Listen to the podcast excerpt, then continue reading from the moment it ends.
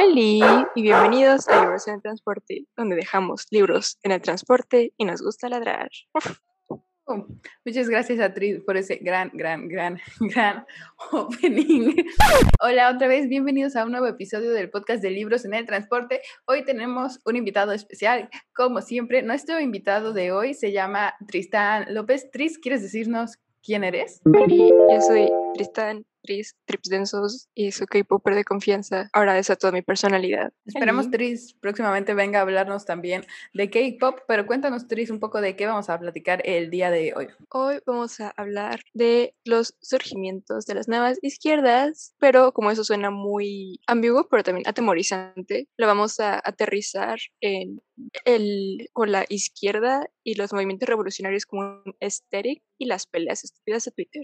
Yay, esos son unos de no, no, son de nuestros temas favoritos, pero Trips también es de su, es su tuitero de confianza. Si alguna vez se preguntan como quién la tuitea las peleas dramáticas más importantes de esta generación, ese, ese es Tristán, la tuiteando las peleas más importantes día tras día. Eh, quien ha fundado mucho por cosas bien tontas. Ah, pues como Tris comienza a mencionar, vamos a hablar de la teorización al vacío en Twitter. ¿Alguien te lee en Twitter? Y, si la gente te lee en Twitter, reflexiona con base en lo que tú estás reflexionando o solo eres tú hablando solo, se trata Twitter de eso. Y las peleas absurdas que no tienen repercusión en, la vida real, ¿no? Que sí es un poco eso como de el, el brotar nuestros pensamientos ahí lleva a algún lado. ¿Qué piensas, Tris? Sí, ¿no? Más o menos. Ah, yo digo que no, la verdad. O sea, su, su, take muy claro desde el inicio, dice que no.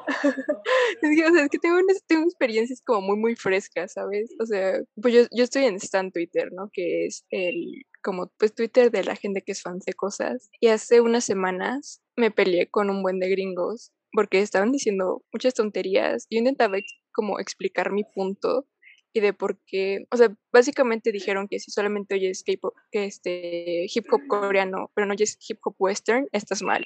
Y eres una persona horrible y es racista, básicamente. Y yo como les expliqué como de que, o sea, es que es una, eso es una mamada, ¿no? Porque al fin y al cabo, pues, el hip hop western, número uno, ¿qué es, no? Si oyes hip hop alemán, entonces ya con eso ya no eres racista y una persona horrible, o qué onda, ¿no? O sea, número dos, cosa, lo western, que es como lo hegemónico, no es ni la mitad del mundo, porque los, las personas que no vimos en ese tipo de países tenemos que oírlo y así. Y neta me estaban respondiendo puras cosas bien raras, me estaban diciendo que era racista, que estaba apropiando de la cultura negra, no sé qué, o sea, sí fue como de qué está sucediendo. Realmente parecía que solo estaban como respondiendo y peleando por pelear en vez de ponerse a pensar como de, ah, claro, o sea, igual y no está tan chido de andar fiscalizando los gustos de la gente, ¿no? Porque pues al fin y al cabo solo es música. Ahí es donde empezó como toda mi reflexión al respecto de estas peleas estúpidas y llegué a la conclusión de que la no sirven para nada y ya mejor ni me peleo con los gringos. Estoy de acuerdo, estoy de acuerdo con que Tris no debería preocuparse por lo que pasa en Twitter y no debería, ay, no te abrumes nunca, amigo, pero, pero para tomar un take diferente, uh, for the sake of this discussion, yo voy a, yo voy a tomar la postura y sí creo que la teorización en Twitter no, no es al vacío. Genuinamente creo y veo que hay gente que aprende muchísimo de hilos de Twitter, ¿no? O sea, que ha conseguido ser una forma de, uh, pues incluso como de resistencia en cuanto a los medios de comunicación más uh, tradicionales refieren, ¿no? Como que sí he conseguido acercarme a Twitter un poco más como, como una herramienta y percibo que mucha gente lo, lo ha conseguido hacer así. Entonces, pues pienso que lo que sea que está surgiendo ahí, espero que sí vaya para algún lado y no sea como al vacío, pero pues creo que se darán cuenta en esta discusión que tiendo a ser, tiendo a ser medio, medio así, como que en mi mente suelo tener fe hasta el final y no darme cuenta de la realidad. Entonces puede que esto solo sea como yo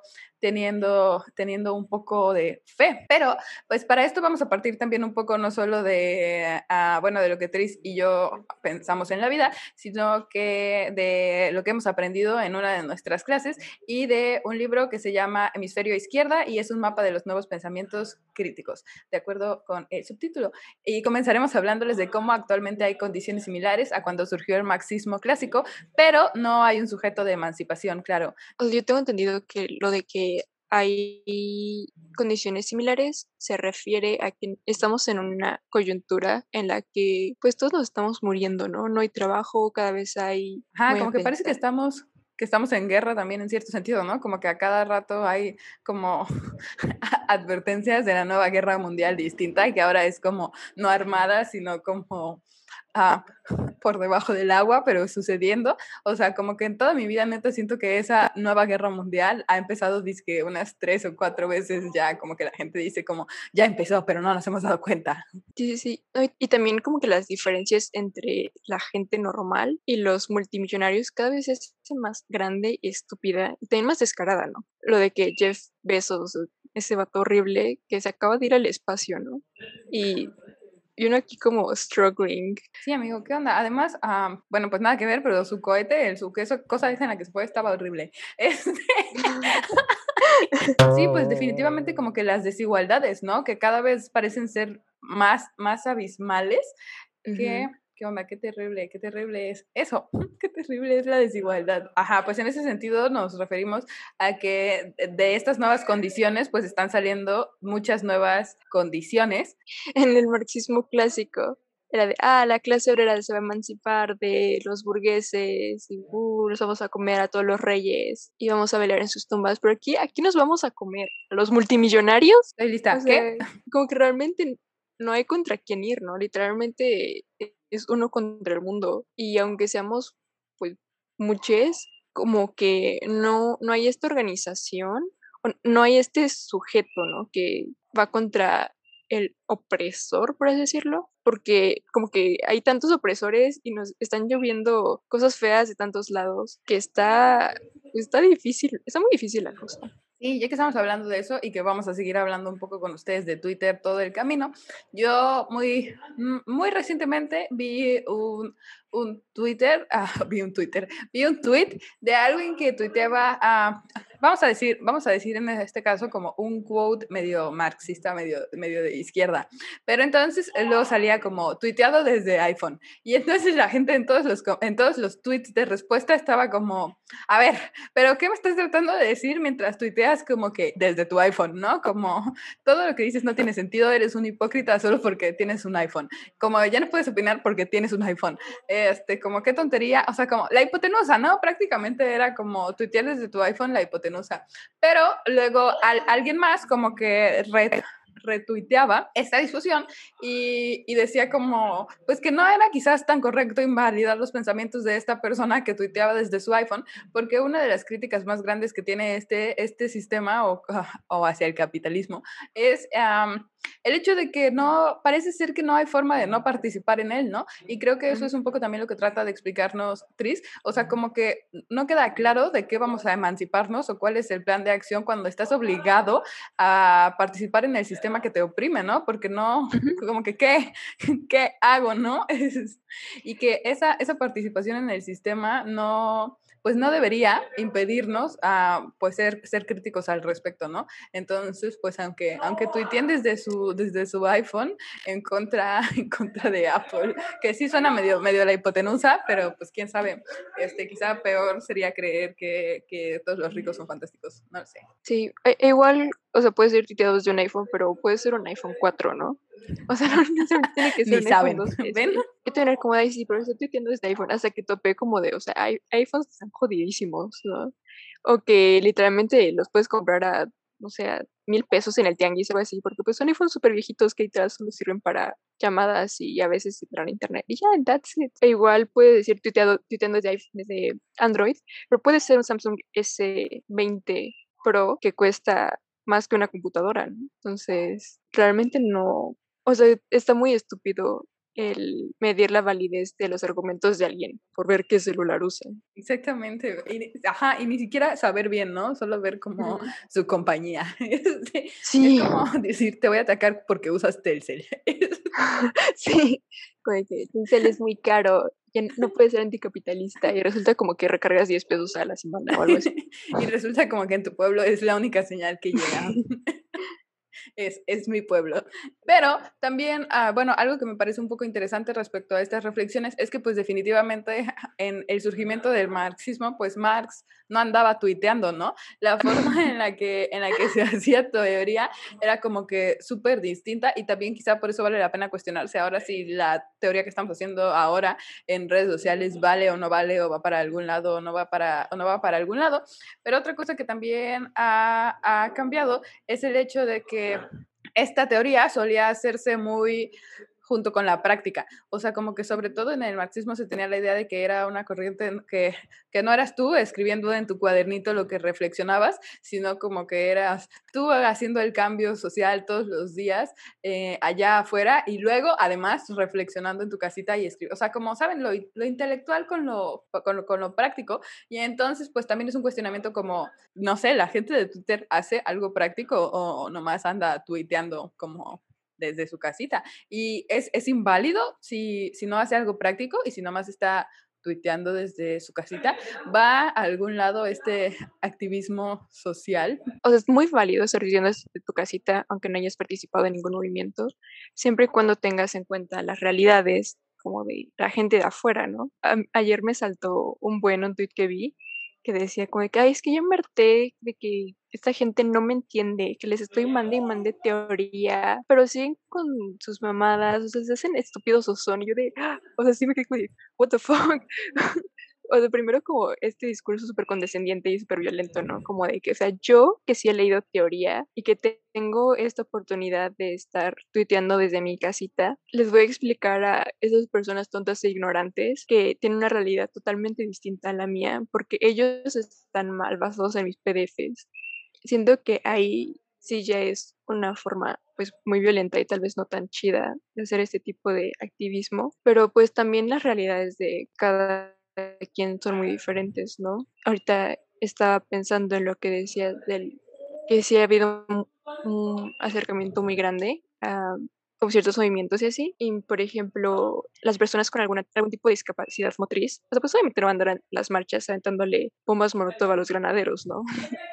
Pero pues tienen la oportunidad de tomar parte en estos movimientos desde una red social y estando pues en sus casitas y es totalmente válido, ¿no? Yo creo que aquí no es tanto el dónde, sino más bien el cómo. Sí, sí, estoy, estoy de acuerdo, amigo. O sea, como que pues sí, en sí, en realidad hay mucha gente que no puede salir a la calle como como por muchas razones, ¿no? O sea, también, o sea, porque al final del día las calles son súper violentas y como que siento que, pues no lo sé, o sea, yo tengo muchas conocidas y, y más que nada conocidas, como que siempre les ha gustado, o siempre han tenido el deseo como de acercarse, por ejemplo, al movimiento feminista, pero les ha dado siempre miedo como a, pues ir a las marchas, ¿no? Como por la violencia física de los policías hacia las mujeres o cosas así.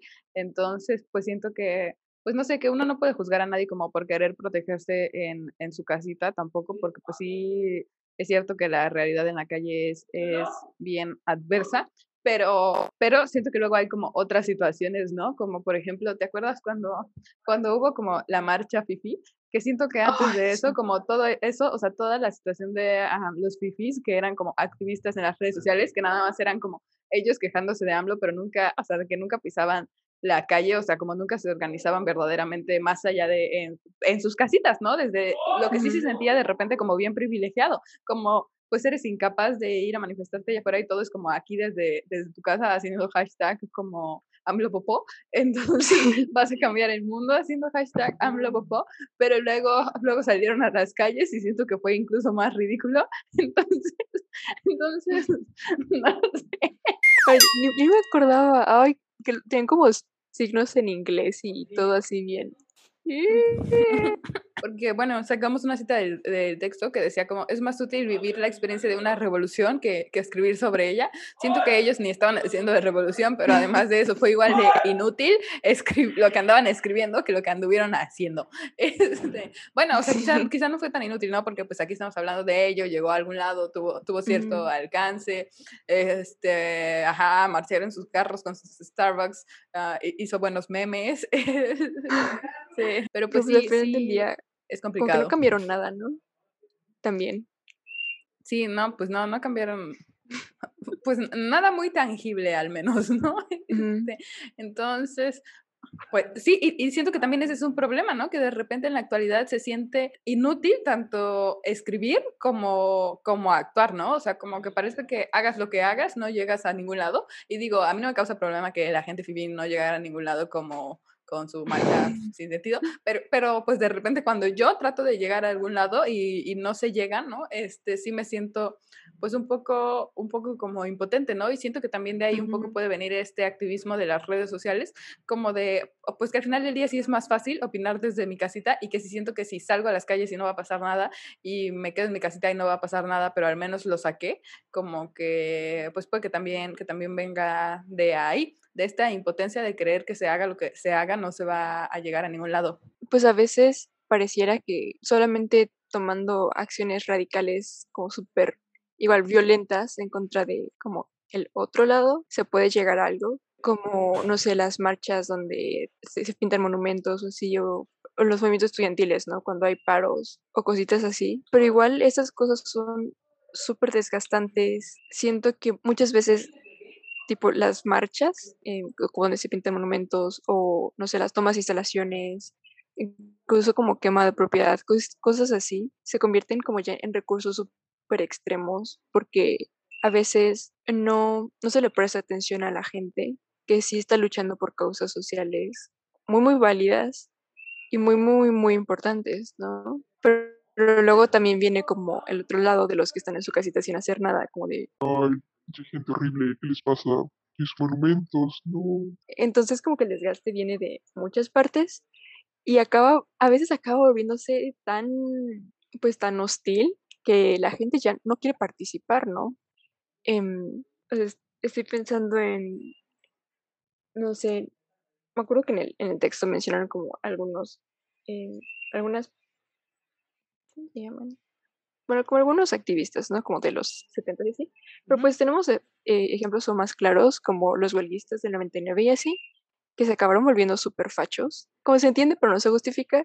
O sea, porque luego el, la violencia que se ejerce y el desgaste y todo eso se vuelve tanto que simplemente solo quieres quedarte en tu casita y tuitear y decir este, abajo el gobierno, o ya ni eso, ¿no? O sea, como en mi caso, ¿no? ¿Te acuerdas que antes como que tuiteaba más cosas y intentaba meterme con y decía, yo, yo solamente retuiteo cosas de K-pop y tuiteo sobre mis series, porque la verdad es que como después de todo el acoso eh, institucional y todas esas cosas, realmente ya me quedaron cero ganas de volver a meterme en ese tipo de movimientos, ¿no?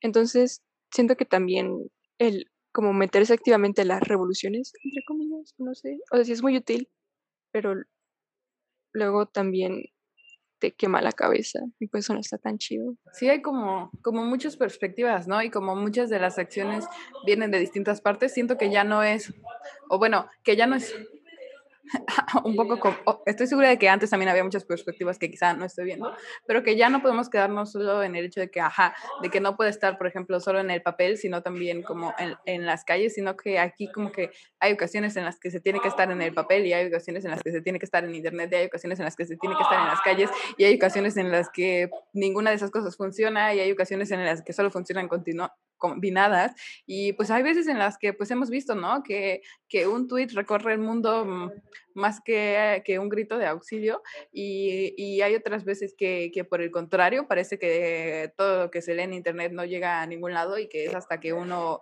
va afuera y ejerce estas acciones que tú mencionas que se ven que parecen de repente como que violentas que, que, se, que se escucha a las personas, ¿no? Entonces, entonces pues sí, como que pues no, no hay una única forma de, de ser como políticamente activo o activa desde la izquierda que sea o no sea correcta o válida o funcional, porque pues sí, de, de repente nada funciona. sí. Y justo creo que esto que estás mencionando, de que pues muchas veces tenemos que movernos por muchos lados, es un, una especie de regreso, de ciertas formas, a lo que pasaba con el marxismo clásico, ¿no? Que pues al final los afectados eran los que estaban teorizando, ¿no? Pues eran los obreros y todo eso. porque pues hubo un tiempo donde toda esta teoría y todo este pensamiento se trasladó como hacia otros lados, como que está bien, está habiendo un cambio y estamos regresando también a ciertas condiciones del marxismo clásico, ¿no? Donde eran justo el proletario, los obreros, quienes estaban teorizando y quienes estaban como generando todo el movimiento, porque hubo un tiempo en el que pues realmente todo eso se trasladó como a académicos, universidades y todo eso. Y pues realmente ahí es donde yo creo que se empezó a teorizar algo así, porque pues solamente como super académicos estaban como sentaditos en Harvard o en Stanford o donde sea diciendo que, ah, bueno, hablando sobre el neomarxismo y todas esas cosas. Y pues la explotación laboral, bien, gracias, ¿no? O sea, realmente no, estas palabras no llegaban al público común o a, la gente que igual les hubiera servido. Y pues en este caso, el estar, no sé, teorizando, o aunque ni siquiera sea teorizando, ¿no? Que sea solo compartiendo tweets, pensamientos, el estar como interactuando con todas estas cosas, pues al fin y al cabo, nosotros que somos pues la bandita afectada, podemos estar compartiendo y organizándonos de otras maneras contra bandita afectada, ¿no? Y ya no, ya no dependemos de que venga alguien de alguna universidad super uf, francesa, algo así, decirnos, están siendo oprimidos. Es como que ya, ya topamos que estamos siendo oprimidos. Ahora es más como, bueno, ¿y ahora qué hago? ¿Quejarme de Jeff Bezos? que pues igual está como medio tonto, ¿no? Pero pues a veces sirve, aunque sea solo para descargar frustración o lo que sea. Pero también, o sea, no sabría si este tipo de prácticas podrían llamarse teoría como tal, pero al mismo tiempo yo digo que abajo la academia y que pues en este en estos momentos como que la teoría se me hace medio irrelevante, no sé. Sí, estoy, estoy de acuerdo, abajo la academia. Este, dijo mientras escribía la tesina que, que, es académica, ¿no? Pero, pues sí, este, de hecho aquí tenemos un subtitulito que dice como teorizar es aterrorizar, que me remite mucho, bueno, ajá, porque cuando yo me acerqué como a los movimientos adentro de la, de la facultad, de repente sí me llamaba un poco la atención como la forma en la que nos hablábamos los unos a los otros, que era bien particular de, de esos círculos, ¿no? Y entonces yo pensaba como, mm, ni hablamos así allá afuera, ¿no? O sea, o como, ni hablamos así, ¿qué está pasando? Este, pero también de repente el pensamiento como, pues no lo sé, ¿no? De que leemos un buen y luego vamos y nos hablamos de esta forma bien particular a, dentro de, estos espacios, que, es una forma bien particular de estos espacios mismos. Y yo pensaba como por, este, pero, pero leyendo un poco sobre el movimiento de, del 68 este, en México, como que bueno, según, obviamente yo no participé en ese movimiento, entonces puede que esté equivocada y si estoy equivocada me pueden corregir. Pero lo que, lo que yo he investigado es que este momento, a, este movimiento al surgir como un poco desde estudiantes, que obviamente son gente con cierta preparación académica, como que sí empezó siendo un poco muy teórico, ¿no? O sea, como ellos en, en sus discusiones y en sus círculos, citando como a tal filósofo o Ajá, citando pues a como a gente importante, ¿no? Este, dijeras tú a esta gente que en realidad probablemente solo estaba sentadita en Harvard y entonces tratando de pues de pensar desde ahí nuestras realidades, ¿no? Pero pues este era un movimiento que necesitaba pues de la demás gente, ¿no? O sea, no solo de, de, estudiantes hablando entre ellos, sino que necesitaba mucho de los demás. Entonces a la hora de tratar de ir a hablar con los demás de la forma en la que se hablaban entre ellos, citando a Pepe y a Juanito y comparando teorías, pues se dieron cuenta de que no estaban llegando a ningún lado, ¿no? Por el simple hecho de que no, la gente no les entendía. Entonces, pues claro que si la gente no te entiende, pues no vas a llegar a, a, a ningún lado, ¿no? Y entonces, pues es ahí donde yo comprendo que surge un poco esta como jerga de los movimientos que, que ahora existe, ¿no? O sea, como que viene como que viene de ahí ese hablar bien particular que hay cuando estás adentro de, de, una asamblea. No del hecho de que no podamos entendernos de otra forma, sino del hecho de que se parte de la idea de que las discusiones que tengamos deben ser discusiones que sean accesibles para las otras personas, pues sí, para todas y todos y todes, ¿no? Entonces, Entonces, esto es algo que también podría un poco como que rescatar o sea, del Internet, ¿no? ¿no? Obviamente no de la gente que te manda a leer PDFs y te dice como, ay, ve a leer la definición de la RAE para que entiendas de qué estábamos hablando, este, sino de, de la otra gente, ¿no? De la otra gente que está probando y, y comprobando que, que, la teoría puede surgir de muchas partes y que se trata de que llegue a las otras personas, ¿no? No de encerrarla en este círculo intelectual, sino pues sí usar Twitter como, como herramienta para compartir con los demás y no como pues como una barrera desde mi casita, desde la que yo digo como yo con mis 30 PDFs leídos, este que te puedo mandar mandar si quieres para que me entiendas, sino pues que sí, o sea, que lo válido no es eso, lo válido no es la gente que te dice, "Lee estos 20 PDFs si quieres te los mando a tu correo", sino la otra gente que hace el hilo desglosado con memes de gatitos para que entiendas. Justo estoy pensando mucho en ese tweet que mencioné, que una de las respuestas era como de, "Mm, eso te pasa cuando no lees metafísica. O sea, o sea, era una situación como muy particular, pero es como de, de, un tema medio espinoso y medio polémico, entonces simplemente como que no voy a mencionar exactamente el contexto, ¿no?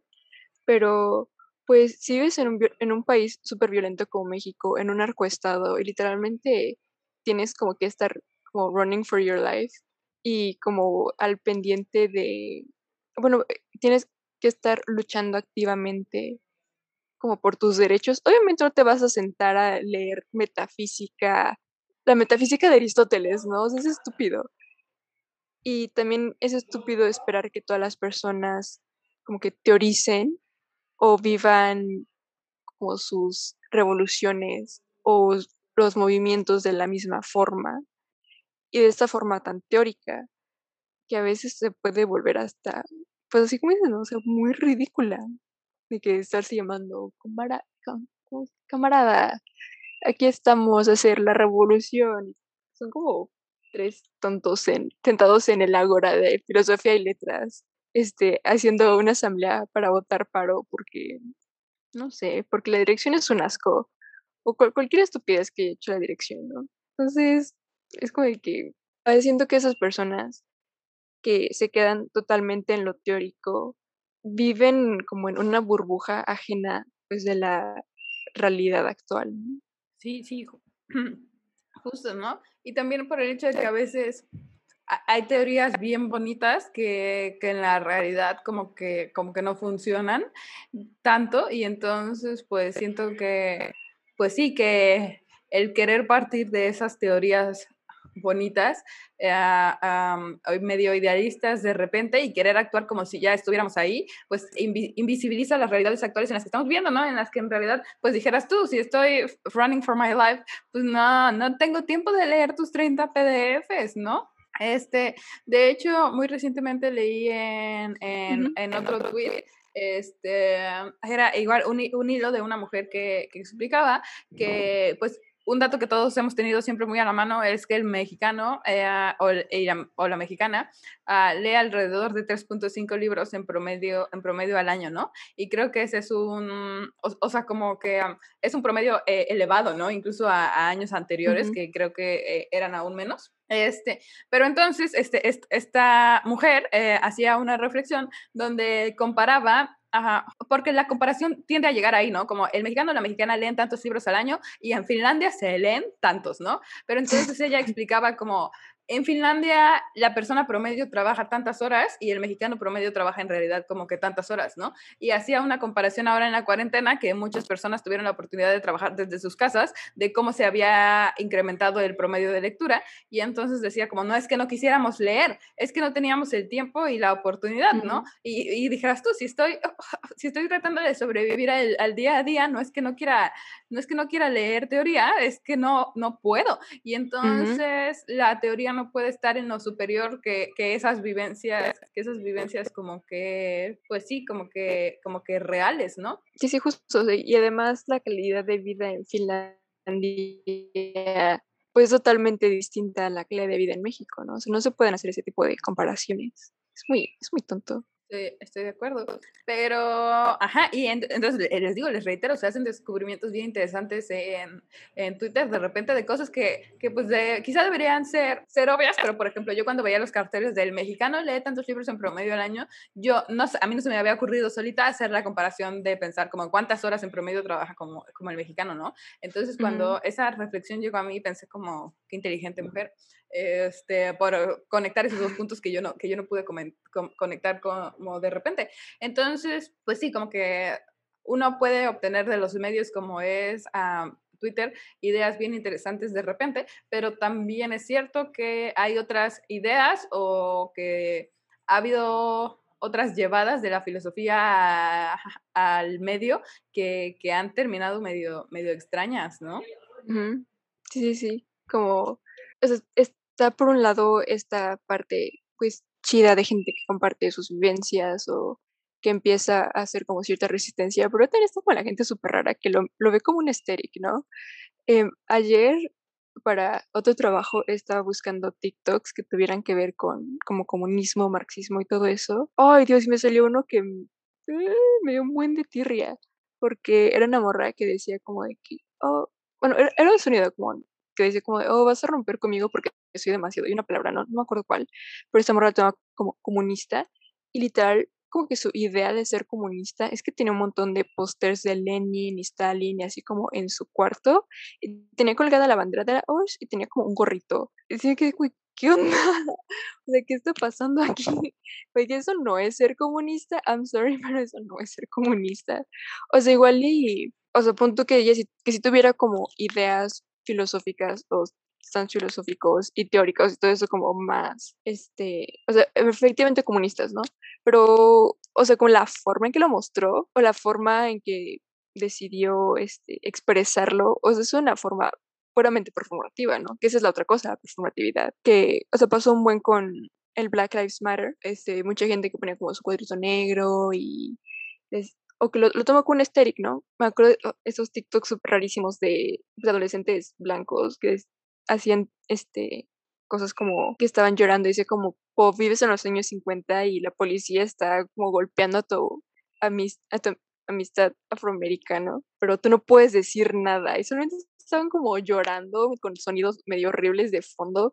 O sea, es, es una cosa loquísima y pues hasta cierto punto medio muy horrible, ¿no? No sé si tú has visto cositas así. También. Sí, estoy de acuerdo. O sea, porque por ejemplo también estuvo el problema en el ah, Black Lives Matter, que pues por ejemplo, ¿no? En esta idea de, pues no quiero decir de compartir este asterisk, porque quiero pensar que muchas de estas personas en realidad ah, tenían una intención que, que, iba más allá de, de ser cool y hacerse notar, pero pero como que estuvo el problema de toda la gente que compartió sus cuadritos negros em, y luego pues que el hashtag de Black Lives Matter estaba funcionando hasta antes de este trending de los cuadritos negros, como para que se compartiera la información, ¿no? Y para que la gente supiera dónde ir a protestar, dónde estaban los disturbios. Y entonces cuando todos empezaron a, pues sí, de verdad, de repente parecía como que a crear este asterisk que era completamente como cuadritos negros, este, eh, eso funcionó en realidad como una traba ante la información. O sea, si yo antes me metía el hashtag para encontrar dónde protestar y qué estaba pasando, ahora me metía y nada más veía como famosos y gente normal como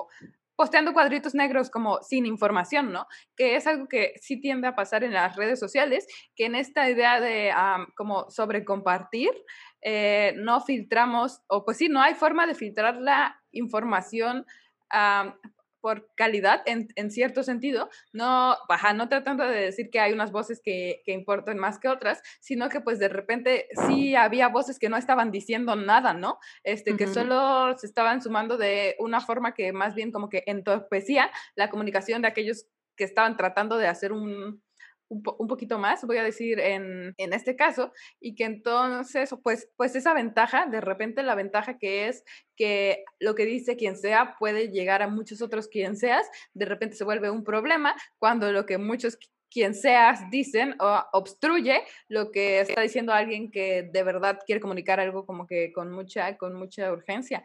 Entonces, pues sí, como que es muy difícil tomar un take respecto al activismo en las redes sociales porque ha traído tantas cosas buenas como malas. Y está curioso, ¿no? Porque a veces justo esto de que no se puede filtrar la información ha resultado en cosas muy positivas, como cuando fue lo de los disturbios en Colombia, hubo un momento, el, el gobierno lanzó hashtag, creo, para, no creo exactamente para qué era, pero o sea, era como un hashtag medio fascista, medio horrible. Y lo que hicieron ciertas comunidades fue que empezaron a hacer ese hashtag y lo atascaron de fancams de K-pop.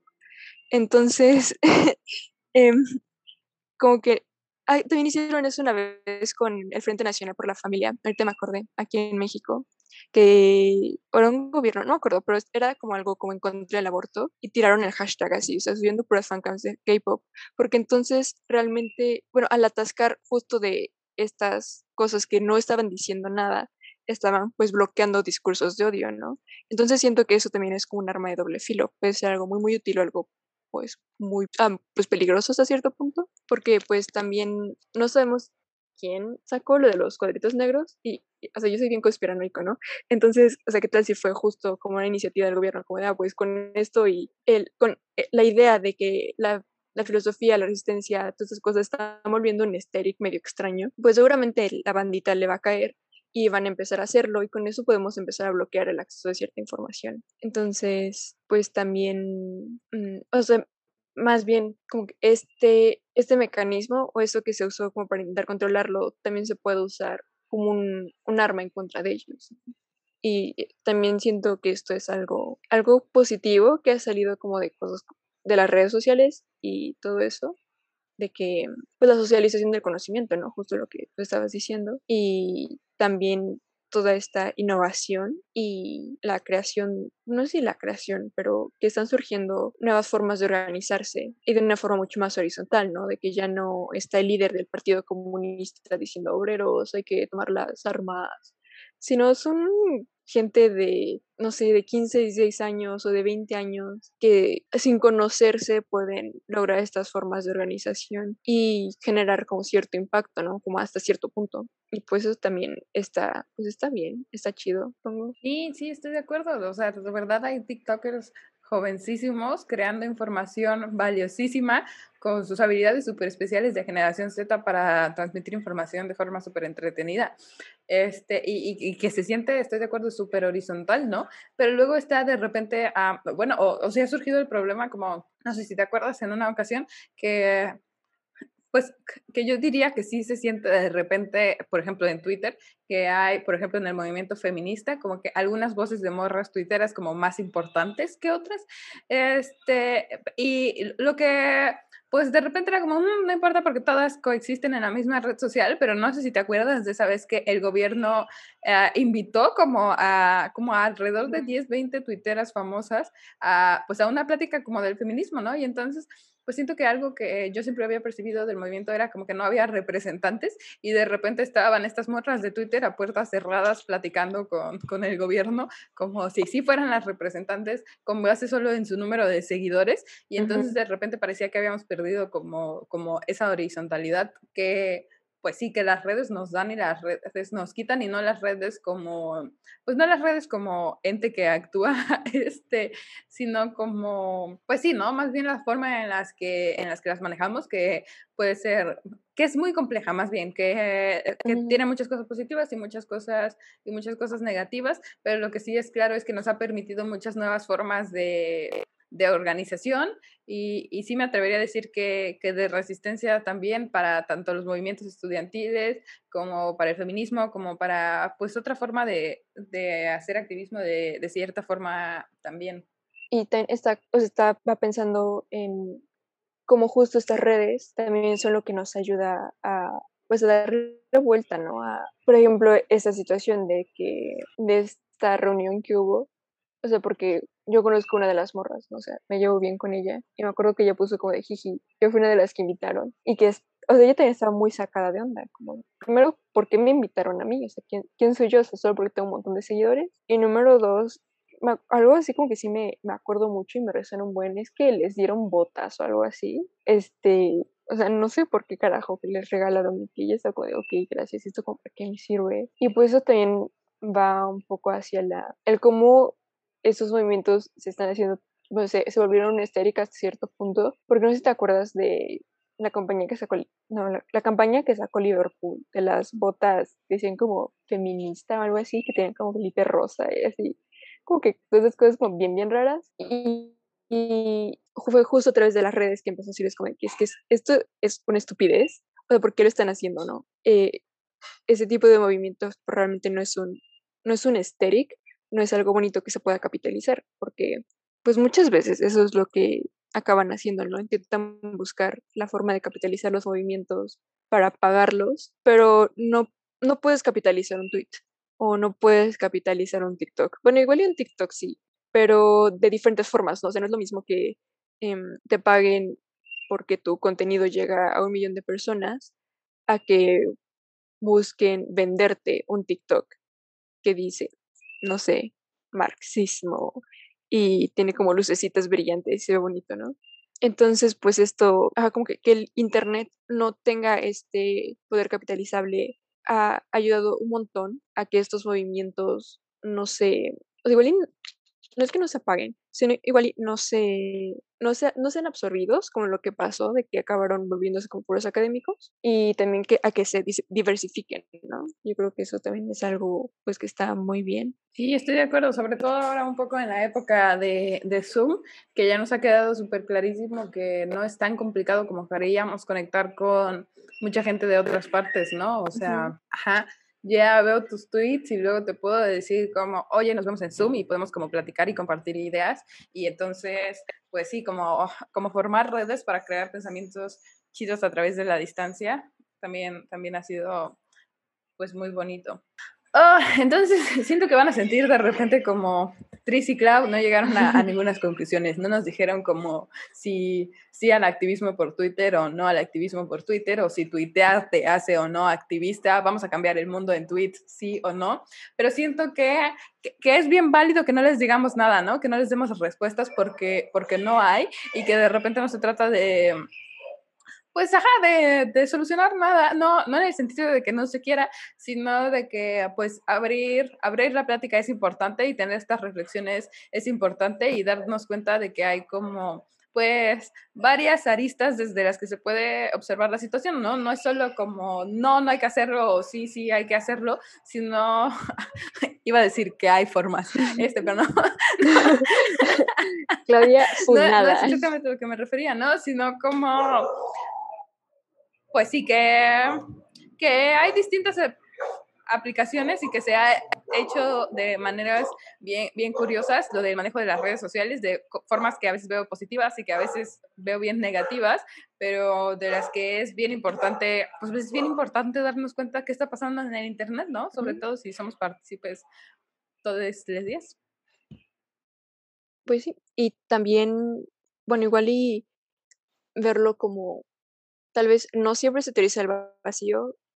Hay muchas veces que se puede llegar a otras personas, pero también, o sea, cuando se realmente se utiliza el vacío, que te encuentras con manda súper malibrosa que solamente está ahí para pelear, pues también como el, el saber como por dónde, ¿no? O sea, como cuando simplemente rendirte y decir, ¿sabes qué? Te voy a silenciar, voy a hacer de cuenta que no existes. Porque eso es algo muy chido, ¿no? Que a diferencia de, no sé, en alguna de las internacionales comunistas, que si alguien se ponía a debrayar o de alguna cosa estúpida, pues no podías hacer nada más que quedarte y oírlo y decirte odio. Pero pues en las redes sociales existe el maravilloso botón de bloquear y no tienes que volver a ver a esa persona jamás en tu vida. Entonces, pues supongo que también es este. O sea, es como algo muy chido y es, es una de las ventajas, es una de las grandes ventajas que nos ha traído todo esto. Y al final del día, las redes sociales pues, nos están ayudando mucho a hacer eso, ¿no? O sea, redes, y pues cada quien puede decidir para qué las usa, ¿no? Si decides unirte al Frente Nacional por la Familia, o que o sea, es como que, pues, you do you, ¿no? Como, o sea, sí te juzgaría muchísimo si decides unirte al Frente Nacional por la Familia, pero, este, pues al fin y al cabo, cada quien decide cómo las usan. O si decides simplemente tuitear sobre gatitos, o si decides usar tu plataforma para, pues, amplificar voces, o para hacer teoría y buscar armar la revolución para comernos a Jeff Bezos, ¿no? Yay, estoy de acuerdo. Estoy de acuerdo, entonces cuéntenos ustedes eh, por DM o en, en los comentarios cómo, cómo usan Twitter. ¿Creen que la nueva izquierda está en Twitter? ¿Que, que, la nueva derecha está en Twitter también? ¿Qué piensan? ¿Qué piensan que está pasando en Internet? Y ahora también Tris va a crear para nosotros el outro súper improvisado de Libros en el Transporte. No, esto fue todo por hoy. Espero les guste. Eh, están en Astray Kids, Reyes de la Cuarta Generación. Y em, Noisy is coming. Así que estén al pendiente para que logremos que tengan un gran comeback. Están Stray Kids, básicamente. Y gracias por escucharnos. Gracias por escucharnos. No olviden seguir a Tris en sus redes sociales. Tris, ¿cómo estás? ¿Cómo estás en el mundo del Internet? En Instagram estoy como trips densísimos y en Twitter como trips muy densos, pero no esperen mucho sobre mí, o sea, muy en serio, solamente retuiteo fotos de K-Pop Boys y a veces cuento mis desgracias. Ok, no olviden seguir a Libros en el Transporte en sus redes sociales. Estamos en Instagram como arroba libros en el transporte, en Facebook como arroba libros en el transporte y en Twitter como arroba libros transporte sin la última E porque ya no cabía. Sí. Y pues como nos dijo Tris, esto fue todo por hoy. Bye. Bye.